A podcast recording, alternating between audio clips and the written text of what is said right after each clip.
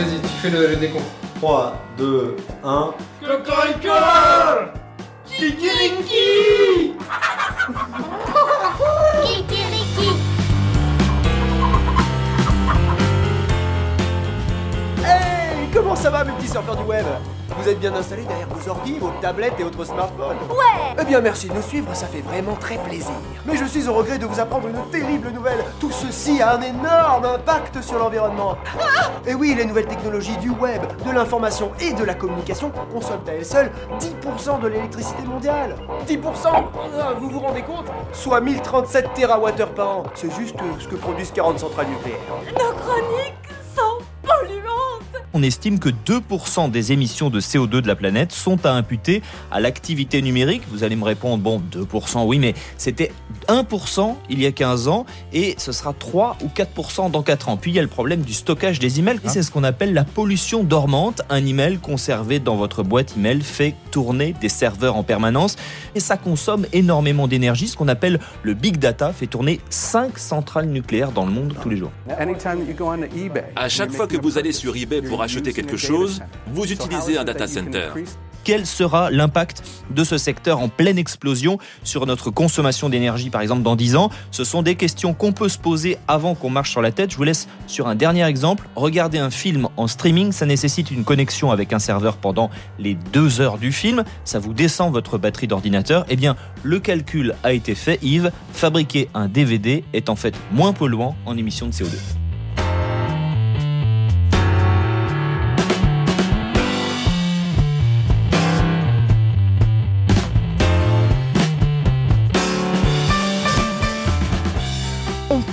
Les tréfonds d'Internet aujourd'hui. Surfer pollue, ça pollue bien sûr de plus en plus et pourtant on le fait tous. De Sofia Antipolis à Berlin, on vous emmène aujourd'hui suivre le parcours d'un email sous nos pieds et au fond des océans.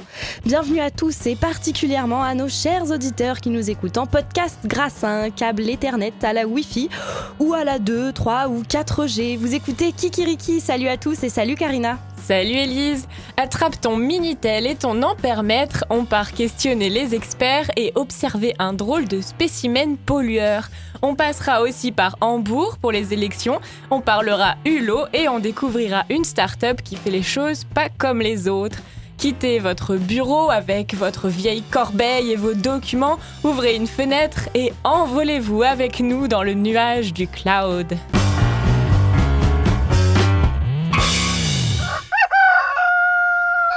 Euh, Excusez-moi. Oui, bonjour monsieur. Euh, oui, je viens d'avoir un nouveau boulot qui, qui nécessite euh, un, un ordinateur. En fait, je dois m'acheter. Quelque chose de plus puissant que ce que vous avez déjà, quoi. Euh, non, j'ai rien déjà. Vous avez rien? Non, Vous n'avez pas d'ordinateur Non, j'en ai pas. Mais vous connaissez quand même. Non, euh, je ne connais pas. Vous n'y connaissez rien du tout Chut, non, j'y connais rien. Ah, Vous n'avez aucune base. Non, j'ai aucune base. Alors on part à zéro. Oui, oui, on part à zéro. Vous avez jamais. Non, j'ai jamais. Vous connaissez rien du Je tout. ne connais rien du tout. Non, j'en ai jamais vu. pas ta mère tu va chier. Bon, qu'est-ce que vous me conseillez alors? Bah là, ça dépend combien de mégaoctets vous voulez sur votre disque dur. Vous voulez un modem, vous voulez brancher sur le net, vous voulez utiliser. Euh, Non, là, vous, me parlez une langue qui m'est complètement étrangère là.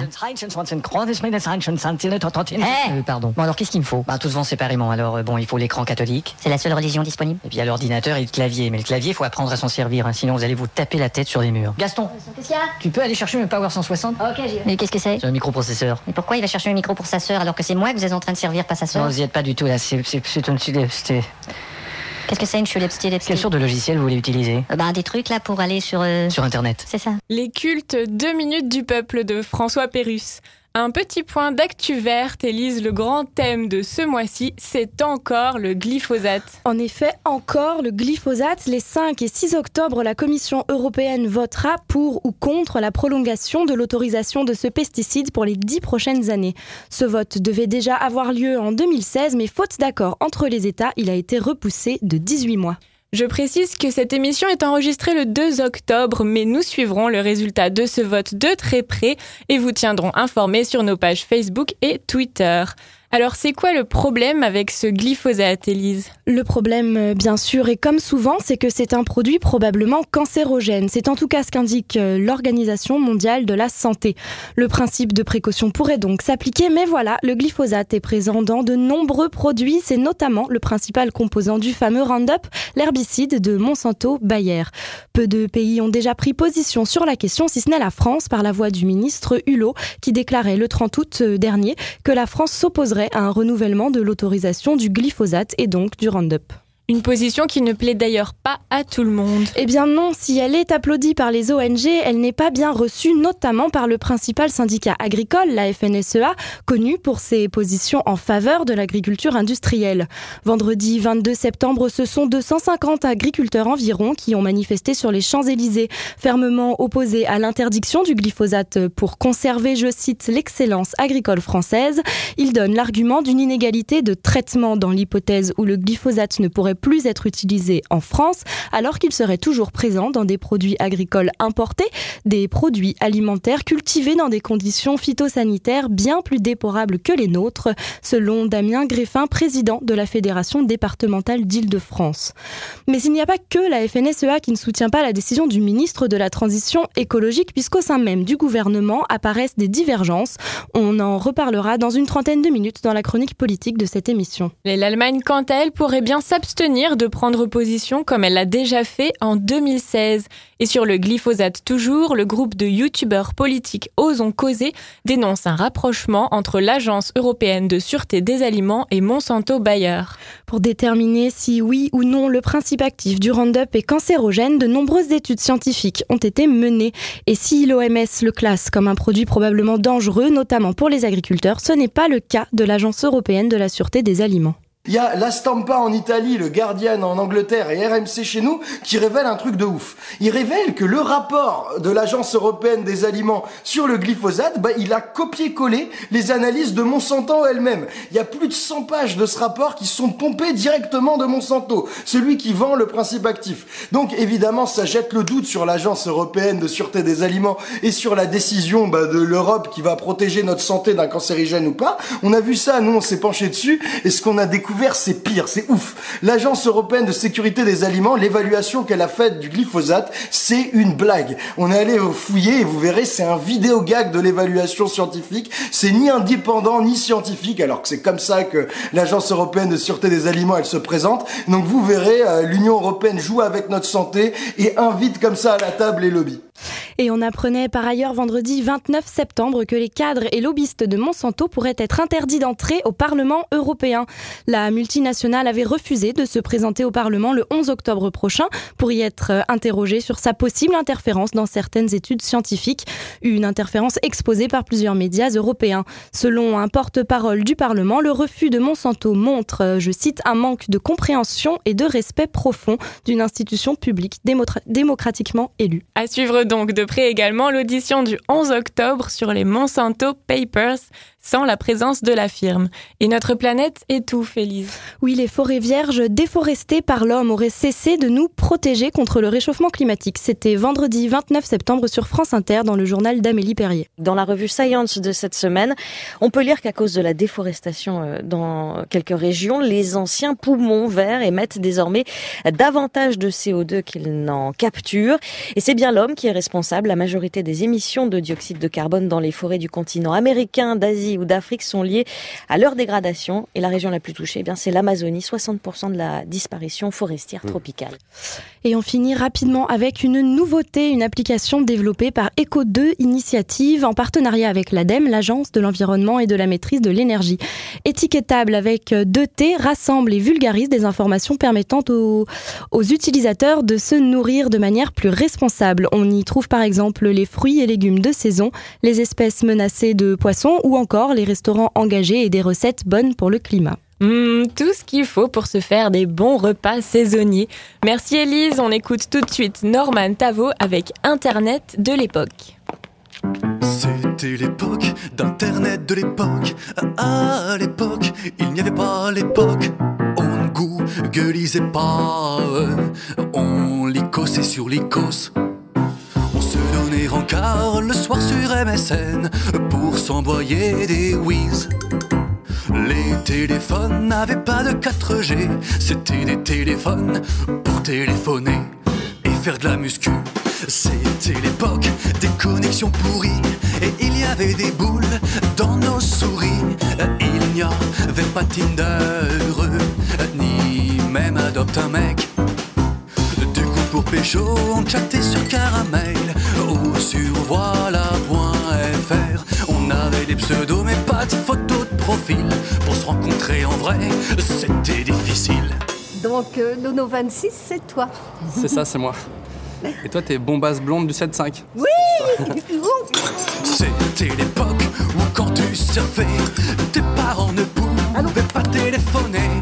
Norman, raccroche ton internet. Ni Deezer, ni Spotify. C'était le temps de Winamp.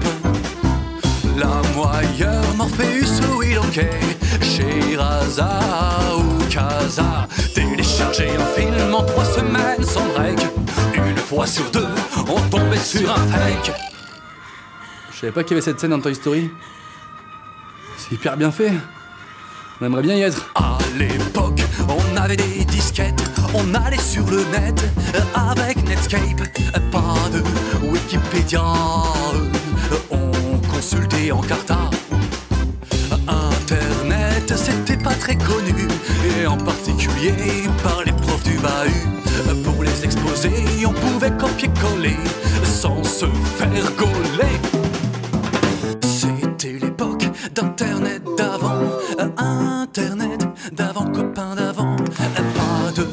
Nyan K2. Avec Hugo, on commençait les vidéos. À l'époque, y'a pas de Nabila, nous y avait des vrais buzz, madame. Il y avait Star Wars, Killa, Pro Ninja, Keyboard 4, Chipmunk et bien sûr Kamini. Je n'ai pas de la cité, mais le beat était bon. Je n'ai pas de Paname, mais de Marie Gaumont. Purée, c'était la belle époque, ça, madame. Je me rappelle, il y avait aussi lui. Un dernier informaticien.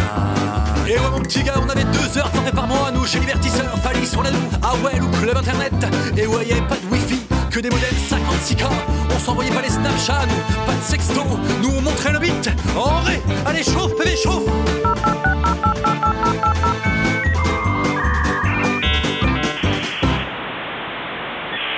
Kickity key. That sounds. That sounds funky. Vous écoutez Kikiriki, on parle aujourd'hui de la pollution d'Internet. Je viens de naître. De l'autre côté des écrans, mon double numérique prend vie. Dans le monde des octets, Rebecca s'écrit 01 01 0010 011. J'ai désormais deux identités. L'une est réelle, l'autre est virtuelle. Notre vie numérique, ce sont des tuyaux, des métaux, parfois en voie d'épuisement, des centres de big data qu'on doit refroidir. Alain Anglade, ingénieur à l'ADEME, l'agence de la maîtrise de l'énergie, s'inquiète par exemple de la multiplication des objets connectés.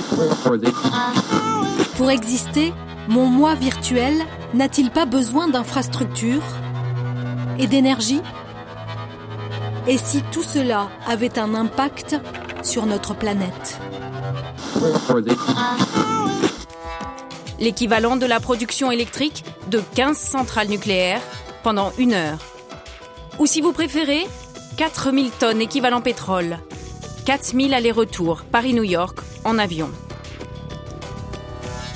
Tout ça pour une heure d'échange de mails sur le réseau.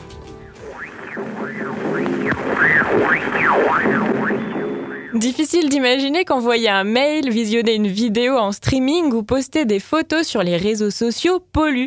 Pourtant, rien que le visionnage de vidéos consomme 1,2% de l'électricité mondiale. Si la technologie devient de moins en moins énergivore, il faut prendre en compte l'énergie consommée pour fabriquer nos appareils, pour les faire fonctionner, pour le routeur, pour les fournisseurs d'accès et tout ce réseau de millions de kilomètres de câbles à travers le monde qui, à lui seul, émet déjà 28% des émissions de gaz à effet de serre de l'Internet.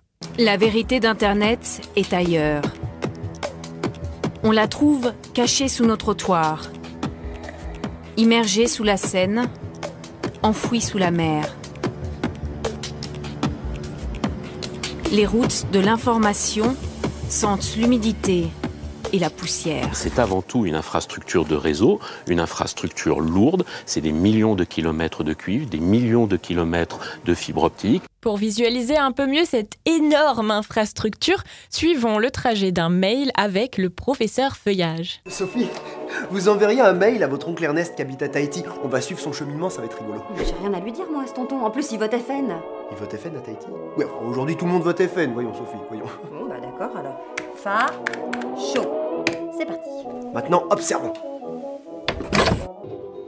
Le mail quitte votre box vers les centres de raccordement locaux puis nationaux et traverse l'océan Atlantique via un câble sous-marin jusqu'aux USA. Le courrier est alors traité, enregistré et stocké par les serveurs Gmail, Hotmail ou Caramel si vous habitez les années 90. Le message repart en direction de l'hébergeur mail de Tonton Ernest. Grâce à une série d'aiguillages, il finit sa course jusqu'à son ordinateur. Et ce mail que tonton Ernest souhaite garder, il doit bien être stocké quelque part, comme euh, les vidéos qu'on trouve sur YouTube, nos posts sur Facebook, la musique qu'on écoute en ligne, etc. etc. Et Ces données sont stockées dans des data centers, des salles remplies de petits ordinateurs qui tournent en permanence pour qu'on puisse toujours et partout accéder à nos précieuses données. Retrouvons encore le professeur Feuillage et son assistante Sophie. Alors ce gros hangar là, c'est un data center. Bah ça ressemble à rien. Mais à l'intérieur, c'est un vrai merdier high-tech. Allons-y, professeur. Entrons en catimini. Ouais.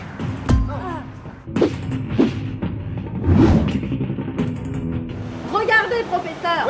C'est dans ces serveurs empilés les uns au-dessus des autres, alignés dans des armoires électroniques appelées paix, que sont stockées nos photos de vacances, nos données bancaires, nos musiques Spotify, nos clouds. Ah Regardez C'est le serveur de Jackie et Michel Ces data centers tournent sans s'arrêter afin que chaque internaute puisse accéder à ses informations personnelles instantanément.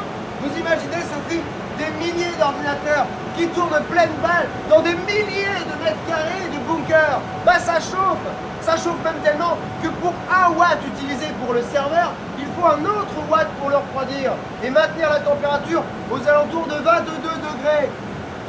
Exact, professeur. Mais comment savez-vous ça? Bah, euh, je l'ai lu sur internet. Ah, bravo. D'ailleurs, savez-vous que la moindre panne d'un data center pourrait coûter des millions d'euros à Google, Facebook, Apple, Amazon, eBay?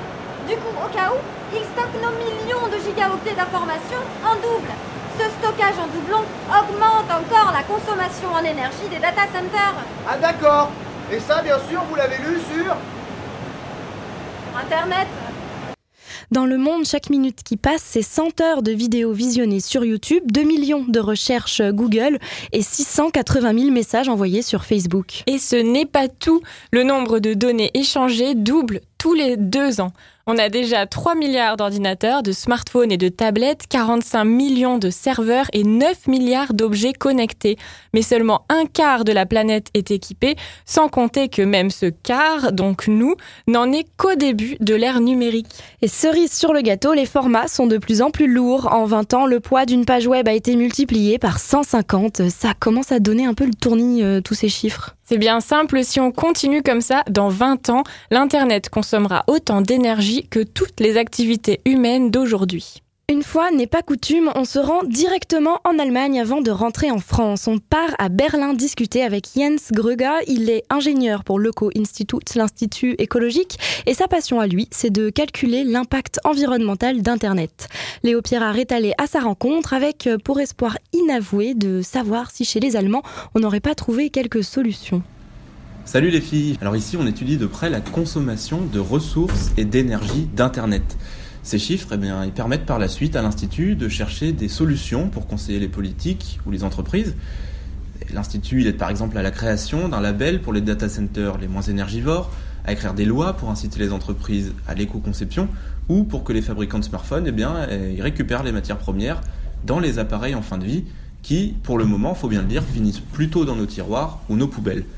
Alors Jens Kruger, que je vais rencontrer, c'est le spécialiste de la pollution d'Internet.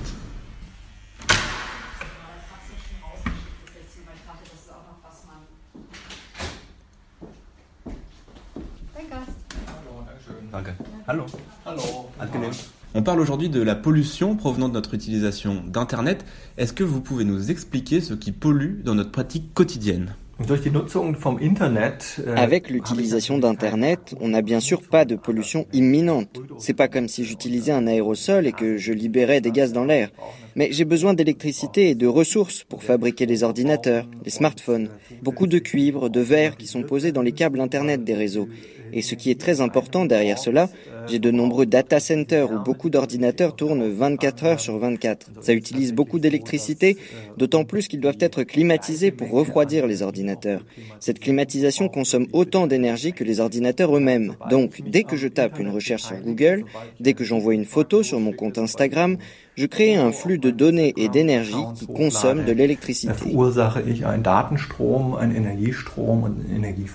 Et qu'est-ce qui pollue le plus? Est-ce que c'est le fait d'envoyer des emails, des photos, d'écouter de la musique?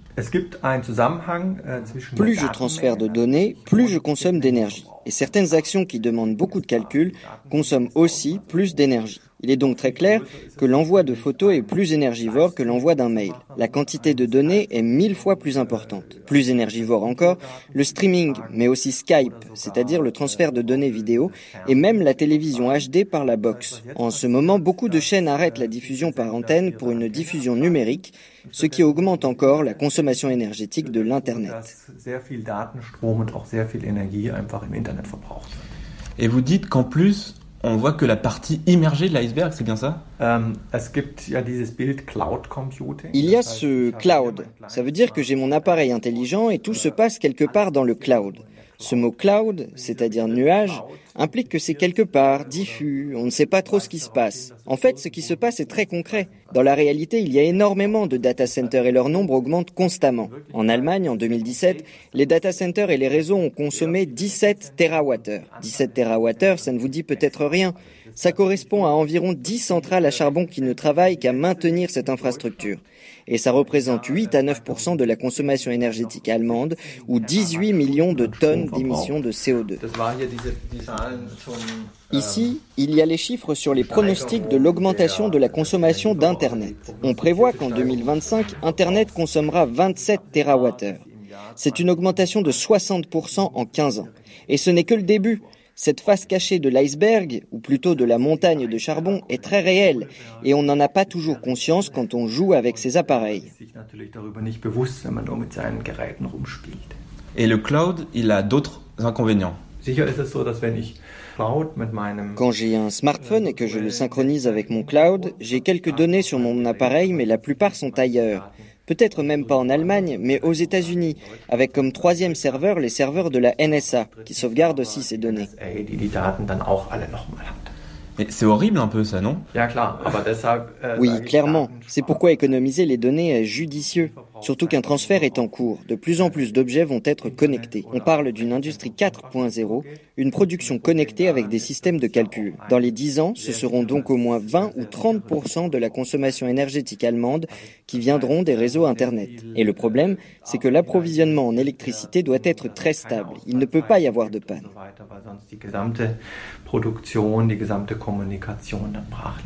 Les énergies renouvelables, c'est donc pas une solution pour vous?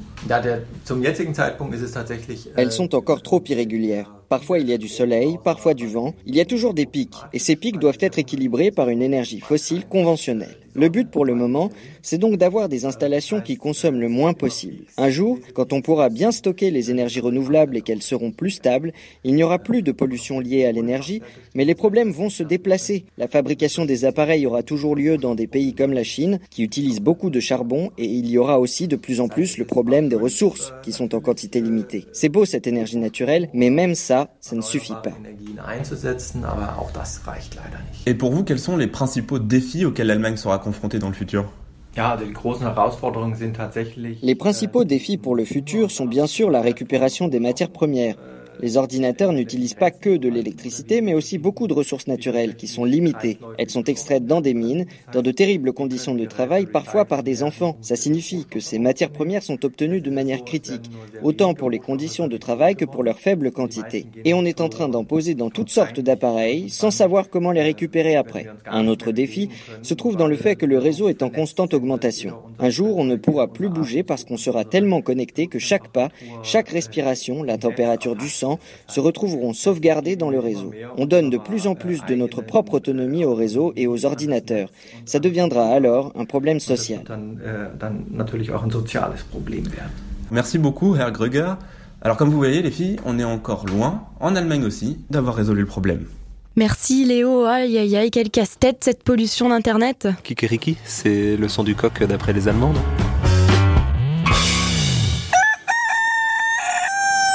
C'est abstrait quand même toute cette pollution du cloud et des réseaux. Élise, je te propose d'appeler Raphaël pour rendre tout ça un peu plus concret.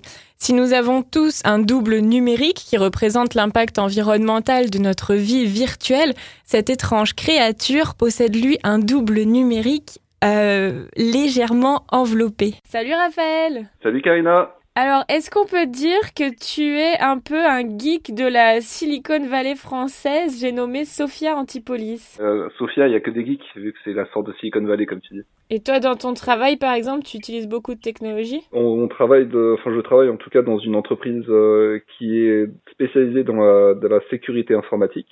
Et donc du coup, on est obligé de travailler avec les outils informatiques pour pouvoir sécuriser les systèmes d'information. Et dans ton quotidien aussi? Euh, Dans le quotidien, c'est tout le temps. C'est regarder des films aussi bien que faire de l'ordinateur. Ça dépend des moments. Disons qu'il y a des périodes où j'ai des projets personnels qui peuvent être informatiques. Par exemple, un de tes projets, c'est de miner des crypto-monnaies? Alors en ce moment, là, ça c'est un projet que j'ai commencé il y a quelques mois. C'est euh, une petite ferme de minage euh, de monnaies cryptographiques. Donc les monnaies cryptographiques, la plus connue, c'est euh, le Bitcoin, mais il y en a plein d'autres. Il y a certaines autres monnaies, notamment l'Ethereum, par exemple, qui peut se miner avec du matériel grand public. Et donc ça veut dire quoi miner? En fait, ça veut dire que tu fais des algorithmes pour récupérer des Bitcoins que tu peux convertir en euros? Alors en fait, voilà, donc c'est je fais tourner des cartes graphiques. Donc les cartes graphiques, elles ont un coût matériel. Euh, ensuite de ça, il y a le coût d'utilisation parce que chaque carte graphique, elle consomme de l'énergie.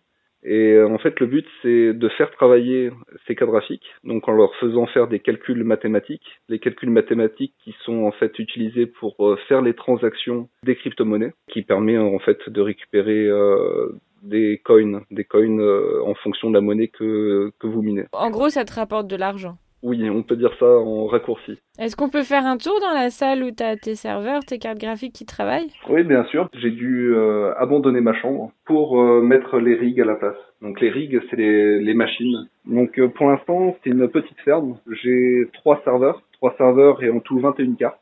Donc c'est une toute petite installation. Par contre, trois serveurs, ça fait quand même 3000 watts à peu près de consommation. C'est pas un chiffre qui est énorme, mais 3000 watts pour une chambre comme celle-ci, donc une pièce euh, qui fait à peu près dans les 12 ou 13 mètres carrés, euh, ça génère énormément de chaleur. Et toute la chaleur, euh, elle s'accumule au fur et à mesure dans la pièce. Ça, ça cause un problème parce que du coup, ça augmente la, la chaleur environnante. Donc du coup, ça augmente le, la chaleur des cartes. Et les cartes, plus elles chauffent, moins elles sont efficaces.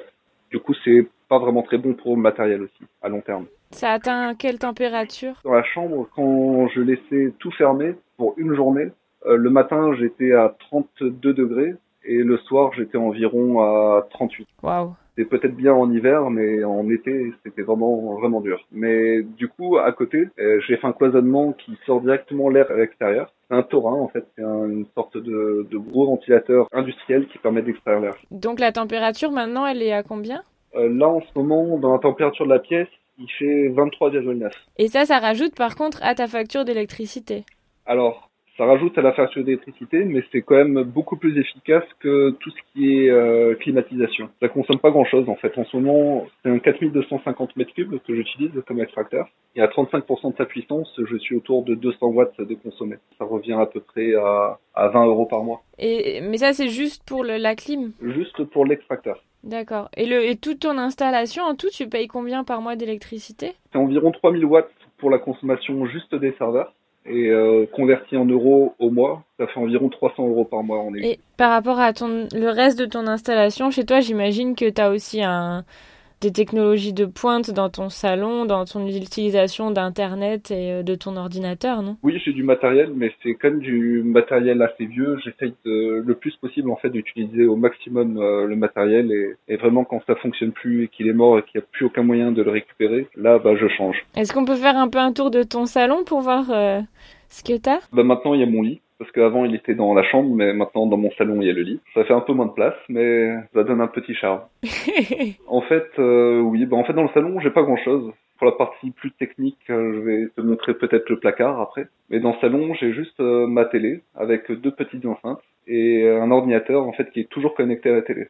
Donc euh, la télé, j'utilise pas en tant que télé, j'utilise en tant qu'écran au final pour mon ordinateur. Et c'est quoi le placard dont tu, dont tu m'as parlé? Alors le placard, c'est là où j'ai tout, tout, tout ce qui est serveur pour chez moi. Je vous ai montré juste avant toute la partie euh, rig, donc euh, toute la partie calcul cryptographique. Ça, c'est toute la partie data que j'ai chez moi. Je préfère garder mes informations plutôt que les laisser sur Internet. Euh, J'aime pas qu'elles peuvent être récupérées par Amazon ou par Google ou par n'importe quelle pièce partie. Donc je préfère stocker, être maître de mes informations. T'as combien de copies du coup pour chaque information? En fait, j'ai le serveur en lui-même. Au-dessus, il y a un niveau de RAID. Donc, euh, j'ai mis un niveau de RAID de 2, enfin de 6 plutôt. Donc, euh, ça me permet la perte de 2 disques. Ça, déjà, c'est une sécurité, mais c'est pas une vraie sécurité. Donc, euh, la deuxième euh, backup, c'est sur un disque dur à froid. Et j'ai encore un troisième backup qui est encore sur un autre disque dur à froid, qui, eux, sont séparés. Donc, il y en a un que je laisse chez mes parents et un autre que je garde chez moi. Ce qui permet, en cas de feu, par exemple, euh, ça permet d'éviter ce problème-là. On a toujours une donnée, euh, un backup, euh, un endroit différent de chez soi.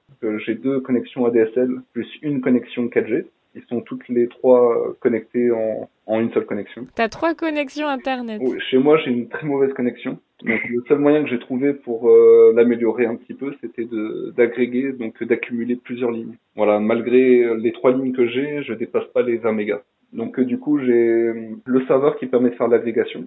Donc, c'est un serveur euh, de virtualisation. À côté, j'ai un petit routeur. Donc, c'est un routeur euh, du bureau euh, que je, là où je travaille. Donc, c'est un routeur qui permet de faire la sécurité. À côté, j'ai un access point externe donc, euh, qui me permet de connecter euh, tout ce qui est Wi-Fi. Et après, ensuite, c'est trois serveurs qui servent essentiellement à stocker tout ce qui est mes photos et mes documents personnels. Tu sais combien t'as de, t'as de, da- de données en tout sur tous tes, tes serveurs? De données utiles, parce que toutes mes données sont sécurisées.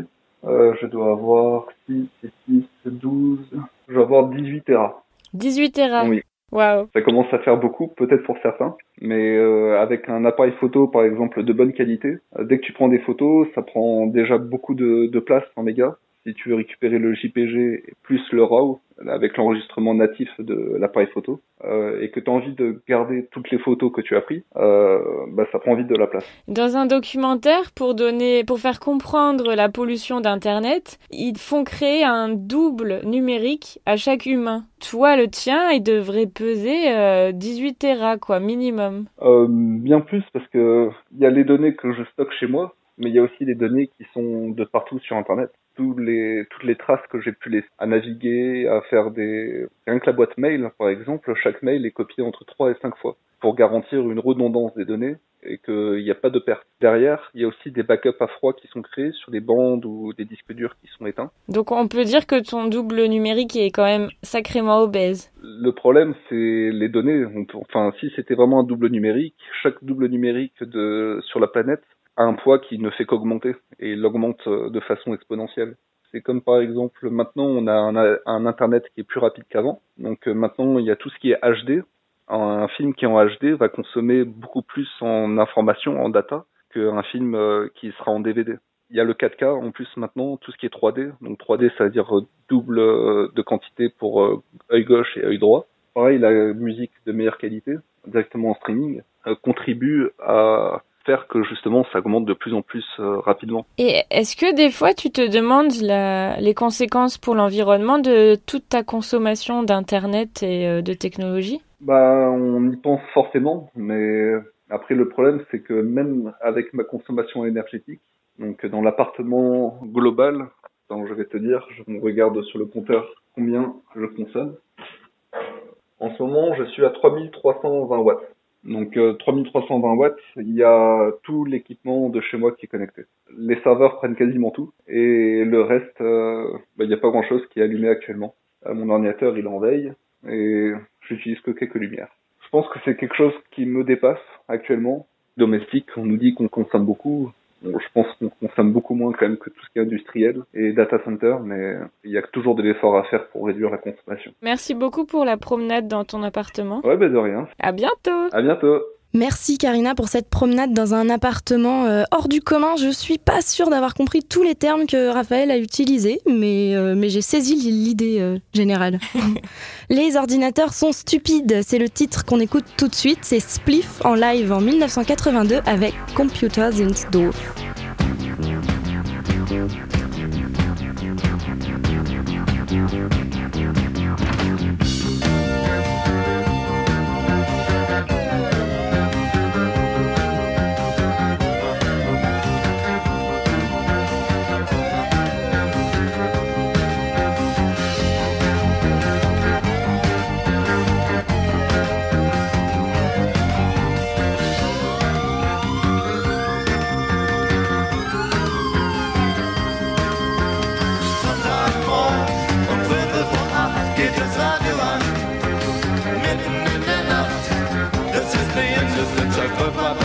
Passiert. Ich hab den Schweinehund falsch programmiert.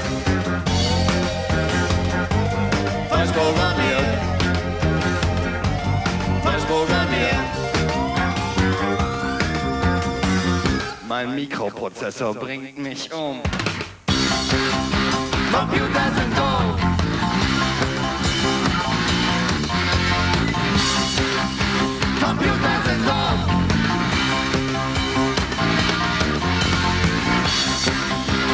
you just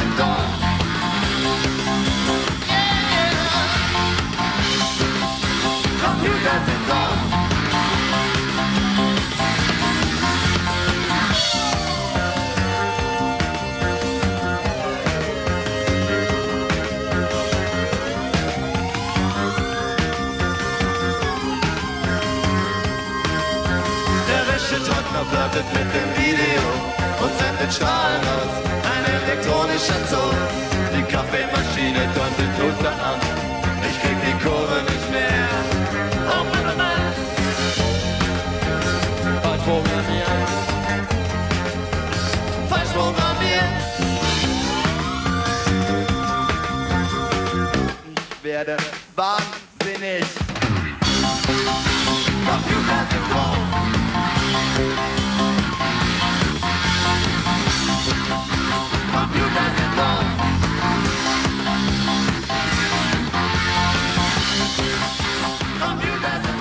Ça, puis les cours d'informatique. Parce que vous, vous avez des cours de- d'ordinateur? Ah oui, deux fois par semaine, un petit jeune qui vient là. Et vous apprenez quoi Bah à surfer. J'ai bien vu hier. euh, Non, mais à surfer, c'est sur le net. Hein à, à surfer sur le net, à chatter dans la mécène, à faire de l'imoule dans le Dailymotion pour transfigurer du YouTube sans risquer de bugger sur Google. Hein pour, euh, pour se... ce moment de... Pour, pour se servir de QuickTime en PDF sans bousiller ton OpenOffice quand tu lances un buzz sur ton mur de Facebook. Hein Alors, mais attends, mais c'est- c'est c'est- c'est quoi ce charabia là? Tu connais pas Facebook Hein c'est- c'est- C'est qui ça? Mais c'est face de bouc, c'est personne, c'est un machin international, tout le monde parle que de ça. Ah, j'ai jamais entendu parler de ça, moi. Il connaît pas face de bouc.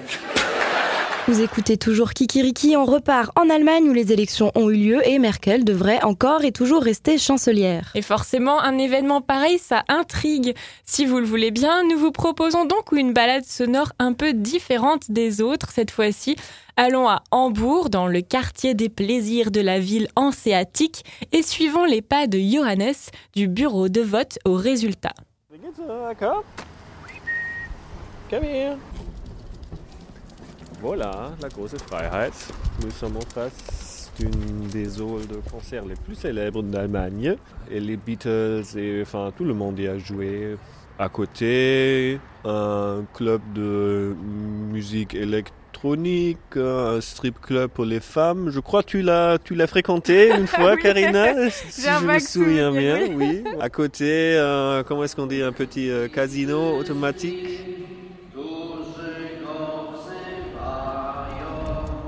Ah, c'est à l'in- c'est dans une église Donc Vous mélangez vraiment l'église et l'état, vous. hein. Rien à faire. Ouais, ouais, ouais, ouais. On se gêne pas. Ja, ich würde gerne wählen. So schön den kleinen Abschnitt brauchen wir dann nochmal wieder. Okay. Johannes qui fait coucou derrière son, son isoloir en carton qu'il est assis à une table et il y a juste un carton euh, autour de lui. En fait, on est dans la cuisine de la paroisse, donc derrière il y a une machine à café, des fleurs, euh, un, un évier. Donc tu as voté dans une poubelle. C'est vrai, c'est une poubelle, effectivement. Une poubelle avec une fente dans le... dans, le cou dans le couvercle. Reste une minute Oh, Karina Une minute J'ai vraiment la chance d'avoir mon chien avec moi pour euh, du, du support émotionnel. La Brigitte, oh yeah, you help me get through this. C'est pour ça que tu caresses le chien Voilà, aussi rapide c'est- que ça. 26,5, CSU 6,0, zusammen 32,5. Die SPD rutscht ab auf 20 Prozent. Für die SPD ihr schlechtestes Ergebnis überhaupt. Für die Union das schlechteste seit 1949, auch für die CSU übrigens. Die Linke 9 Prozent, Grüne. On s'est amélioré. Ah là là. Oui. Oh. Brigitte, elle a peur. Wird deutlich, was bei dieser Wahl Merci Karina, on a entendu euh, les applaudissements face au score des Verts en Allemagne. Euh, Merci pour cette balade nordique sur les bords de l'Elbe. France, Europe, Allemagne, on débriefe l'actualité politique. Moi, président de la République, je ne veux pas d'écologie punitive. Les moyens donnés à l'agriculture biologique sont complètement insuffisants. Il s'agit de donner une voix à la planète, c'est pas un problème de droite ou de gauche. Notre maison brûle. Et nous regardons ailleurs.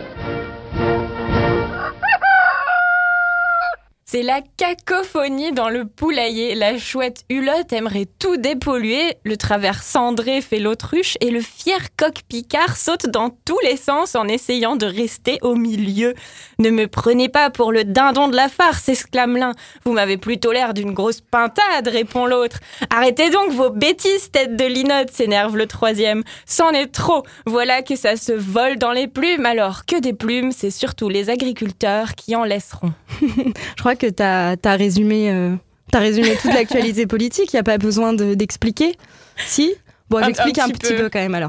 Donc on en parlait en début d'émission, la France a pris position en août dernier contre le renouvellement pour 10 ans de la commercialisation du glyphosate, euh, le pesticide le plus utilisé au monde.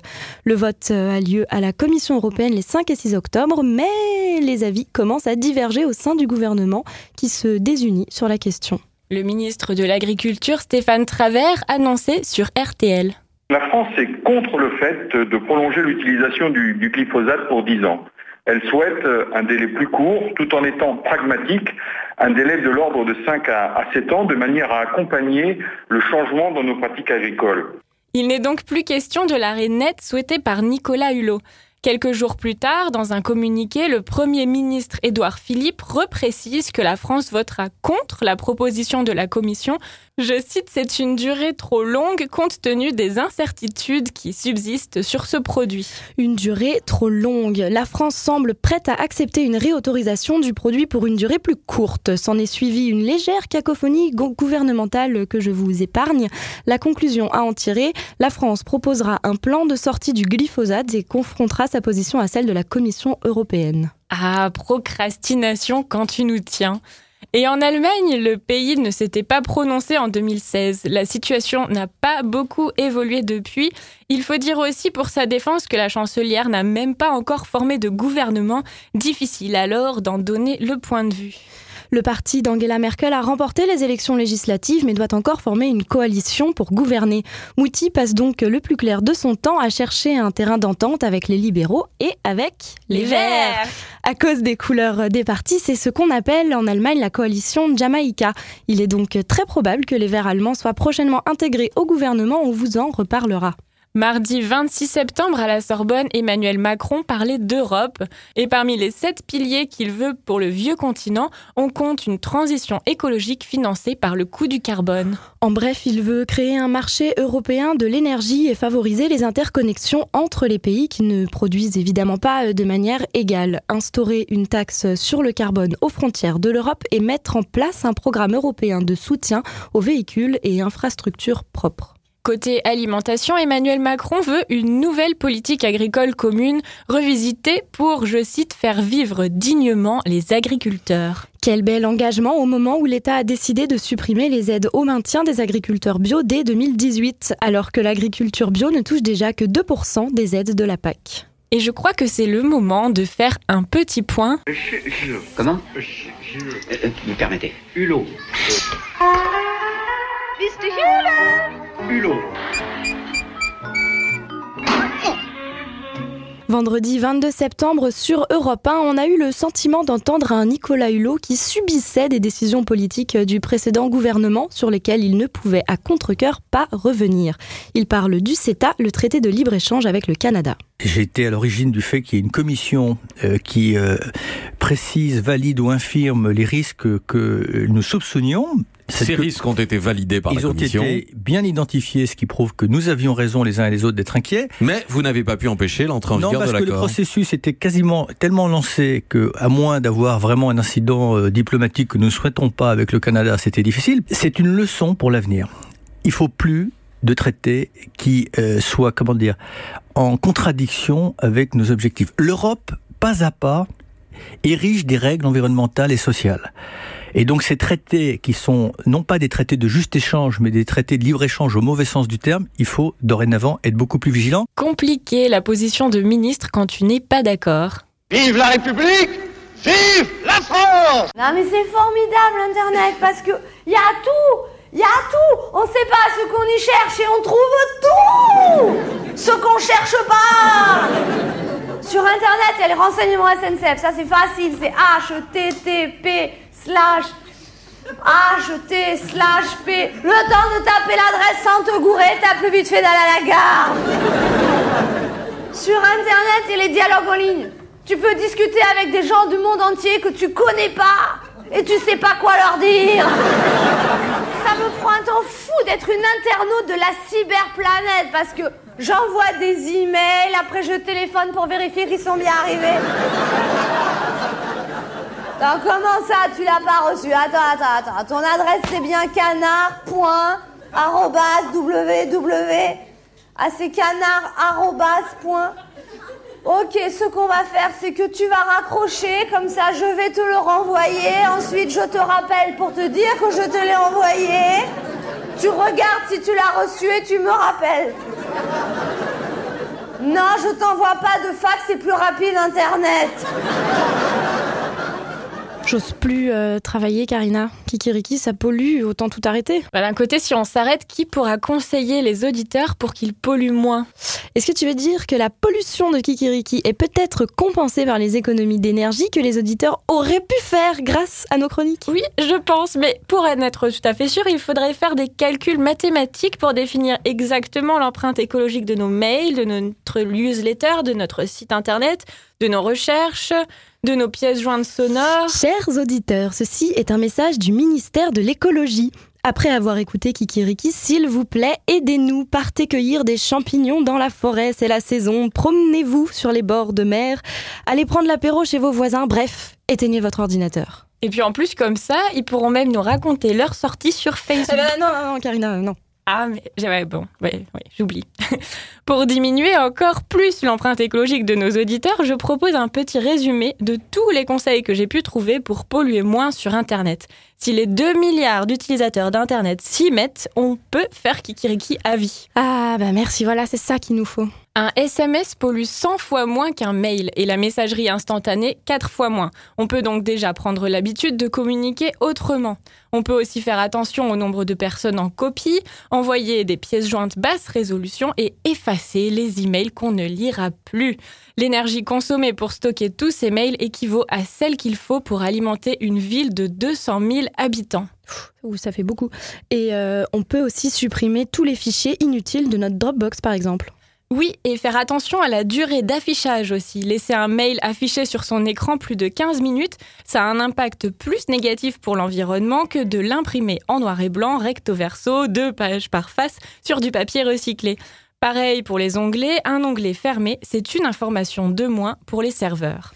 Et pour la recherche sur Internet, c'est toujours mieux de taper directement le lien du site ou de l'ouvrir par ses favoris. Ça permet d'éviter la pollution d'une recherche Google de plus. Et je précise aussi qu'il existe d'autres euh, moteurs de recherche que Google, bien plus écolo. 80% des flux de données proviennent des photos et des vidéos. On peut donc se demander, est-ce vraiment nécessaire de poster cette vidéo du singe qui s'achète un jus de fruits dans un distributeur?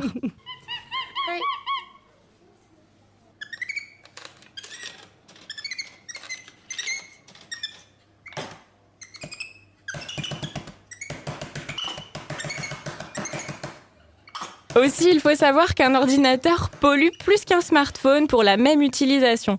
Donc on peut prioriser le smartphone pour ses messages par exemple.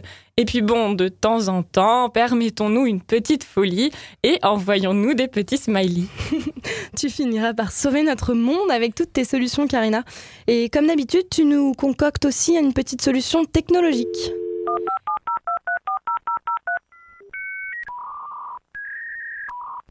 Élise, toi qui as l'oreille si expérimentée et affinée par des années d'écoute attentive de la radio, dis-moi, est-ce que tu reconnais ce bruit? Mais non. Si, non. Mais si. Alors t'as trouvé un, un data center éco-conçu aux normes HQE++, alimenté exclusivement en énergie renouvelable, construit avec des matériaux basse consommation, des serveurs dont les composants sont recyclables et dont la chaleur produite chauffe des bureaux. Eh oui Je suis allée chez Newmanity à Paris, une start-up éthique qui a créé une boîte mail, un cloud et une messagerie instantanée, écologique et éthique. Les contenus des emails ne sont pas revendus à des tiers et les archives sont stockées dans un data center hollandais alimenté par de l'énergie éolienne et hydraulique.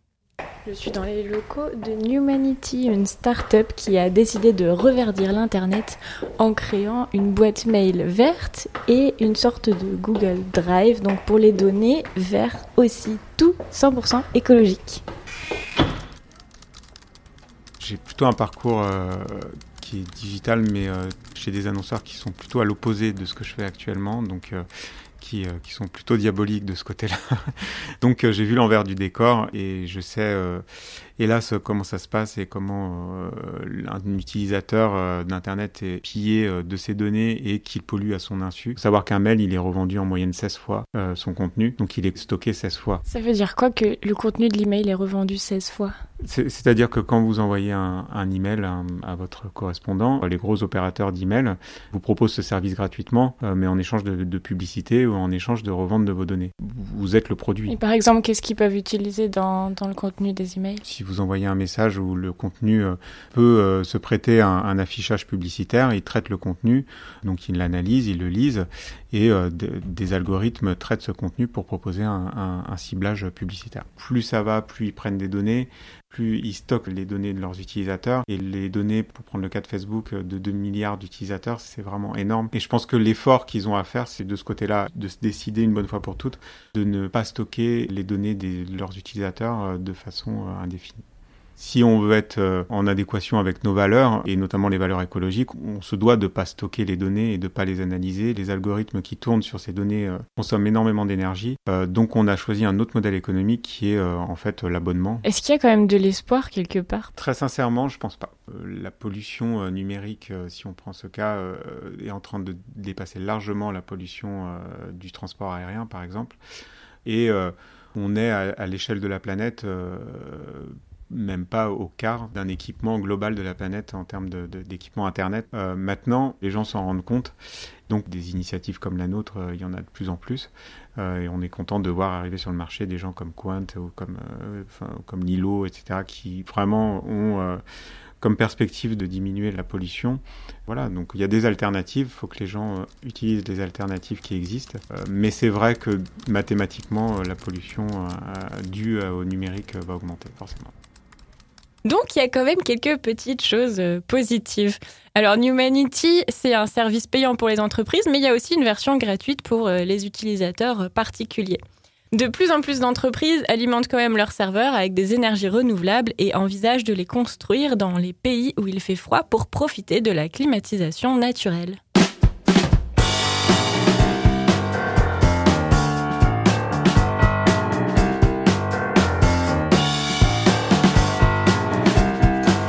Kikiriki, la pollution d'Internet, c'est déjà terminé et on n'ose pas vous proposer de nous rejoindre sur les réseaux sociaux. On se retrouve dans un mois sur les ondes de votre radio préférée et euh, en podcast, mais euh. Merci à Louis Belin qui double tant de nos experts allemands, à l'aventurier Léo Pierrard pour son reportage, à Raphaël pour nous avoir ouvert sa porte, Johannes pour nous avoir ouvert son isoloir, à Justus pour la musique et à Raphaël pour la technique. Ce magazine environnement a été réalisé avec de l'électricité renouvelable, à pied, à vélo et en transport en commun. Les journalistes ont été nourris localement, sans colorants, pesticides ou conservateurs. Salut à tous et à bientôt dans